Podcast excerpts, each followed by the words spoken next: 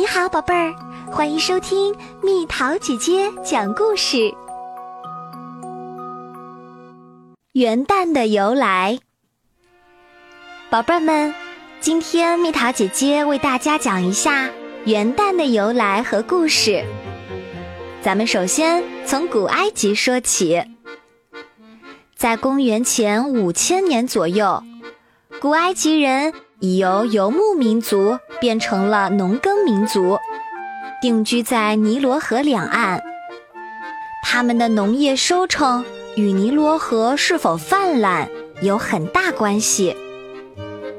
古埃及人从长期的观察中发现啊，尼罗河泛滥的时间是有规律的。他们就把这个时间每次都记录在竹竿上。从中得知，两次泛滥之间大约相隔三百六十五天。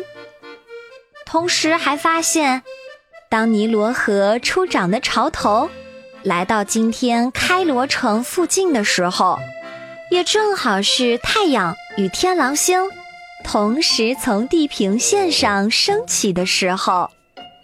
于是，古埃及人便把这一天。定为一年的开始，这便是元旦的由来。那关于元旦的由来和故事，怎么能忽略我们中国元旦的由来呢？传说，在四千多年前，远古的尧舜盛世的时候，尧天子在位时勤政于民，为百姓办了很多好事儿。很受广大百姓的爱戴，但是因为他的儿子没什么才华，不太成器，他没把天子的皇位传给自己的儿子，而是传给了品德才能兼备的舜。尧对舜说：“你今后一定要把地位传教好，待我死后也可安心瞑目了。”后来，舜把地位传给了治洪水有功的禹，禹也像舜那样亲民爱民，为百姓做了很多好事儿，都十分受人爱戴。后来，人们把尧死后，舜帝祭祀天地和先帝尧的那一天，当做一年的开始之日，把正月初一。称为元旦或元正，这就是古代的元旦的由来。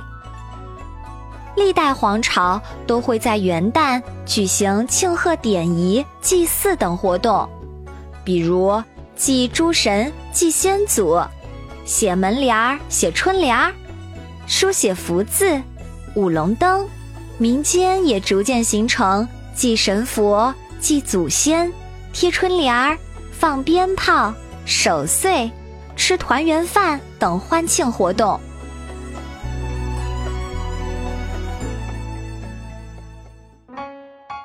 好了，宝贝儿，现在你们都清楚知道元旦的由来和故事喽。蜜桃姐姐祝大家新年快乐！因为元旦这一天的到来，也意味着新一年的开始。小朋友们有没有什么样子的心愿和祝福啊？蜜桃姐姐祝大家新的一年长高、长个儿、长身体，健康快乐成长的同时，努力的去实现自己的心愿，做个快乐的小天使哦。好了，宝贝儿，今天的故事就讲到这里。如果想和蜜桃姐姐聊天，可以在微信公众号搜索“蜜桃姐姐”，关注我，在每天的故事评论区留下你想说的话哦。晚安。